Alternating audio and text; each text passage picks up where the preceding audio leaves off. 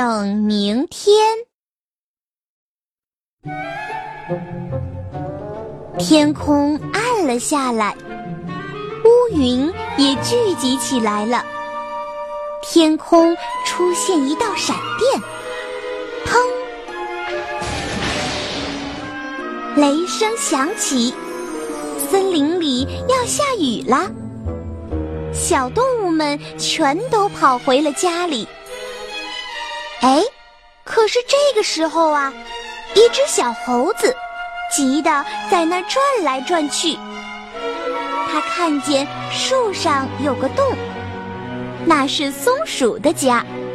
小猴子就连忙嗖的一声钻了进去。这可把小松鼠吓了一跳。小松鼠问：“哎哎，小猴子，你自己怎么不造房子呀？跑我这里来干什么？”小猴子听了，支支吾吾地说：“哎，就在明天，嘿，明天是个大晴天，我明天就要造一所大房子，很大很大的哟。”等到了第二天，小松鼠早上起来一看，哈哈，果然是个大晴天。小松鼠跑过来一看，小猴子还在睡大觉呢，就连忙推推它：“别睡了，小猴子，小猴子，快带我去看看你的大房子，我太想看了。”小猴子揉了揉眼睛，迷迷糊糊地说：“嗯，等，等我睡好了，它一定会很有精神的。然后我就造一所大房子，很大很大的。”他闭上眼又睡了。等他醒过来一看，哎呀，天已经黑了。他对自己说。哎呀，天都黑了，怎么造房子呀？明天吧，明天一定造。第三天，小松鼠蹦蹦跳跳捧着松子，看见小猴子还在树林里闲逛呢，就问：“小猴子，你睡好了吗？你造的大房子呢？快带我去看看吧。”小猴子拍了拍脑袋，一下子想了起来，急忙说：“哎呦，你看我这脑袋，我差点忘了。你等着，我呀，我这就去找盖房子的树枝去。”说完，就噌的一声溜得没影儿了。他东转转，西溜溜，看见一个秋千。就去荡秋千，嘿哦，荡秋千真好玩儿。一会儿又看见树上的野果，就爬到树上吃起野果来。哦，哈哈，野果真好吃呀！太阳慢慢的就要下山了，小猴子这才想起造房子的事儿。哦，糟糕！天都要黑了，天黑了怎么造房子呀？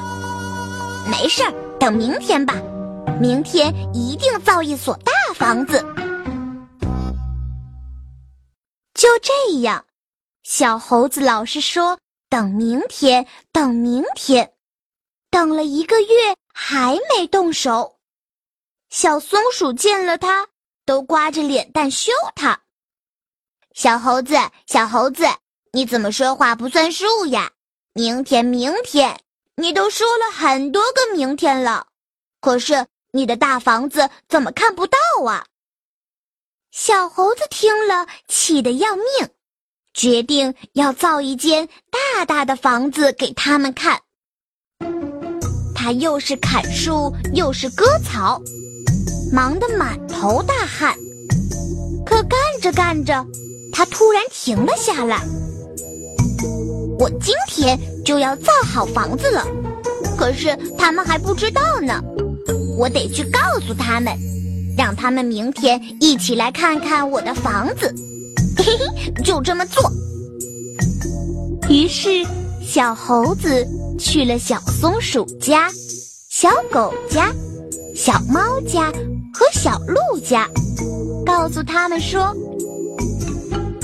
嗨，明天上我家玩吧，瞧瞧我造的大房子。”小猴子跑了一家又一家，跑着跑着，天又黑了。他想啊。没事儿，造房子还不简单？明天我起个大早，一会儿就造好了。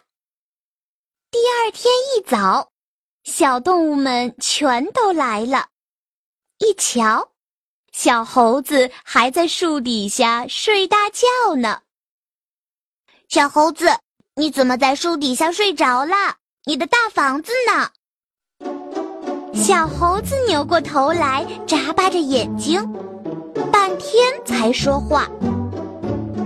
嗯，我太累了。呃，等我休息好了，有精神了，嘿嘿，我就造一所很大很大的房子。到时候你们一定要来看哦。说完这话，小猴子闭上眼睛，又睡着了。